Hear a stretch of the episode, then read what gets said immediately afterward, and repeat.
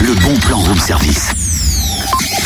C'est énorme Ah bah oui, c'est énorme, hein, parce qu'il n'y a pas que les sucettes. Chips, cacahuètes, pistaches, blinis au saumon, toast de foie gras. Hum, hum, tu te crois à l'apéro, quoi, totem, là C'est tout à fait ça.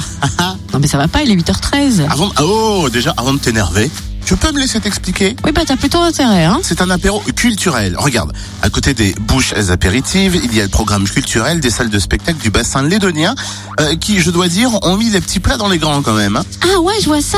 Muserie de Lons-le-Saunier, Seine du Jura, Moulin de Brennan. Bah oui, ça bouge à Lons. Et puis, les acteurs culturels vous invitent à découvrir leur nouvelle saison pour ne pas finir en charentaise à la maison. Alors rendez-vous mercredi dès 17h au Centre Info Jeunesse Jura de Lons-le-Saunier pour un apéro culturel. Alors, c'est gratuit, bonne nouvelle, ouvert à tous, ce c'est très bien.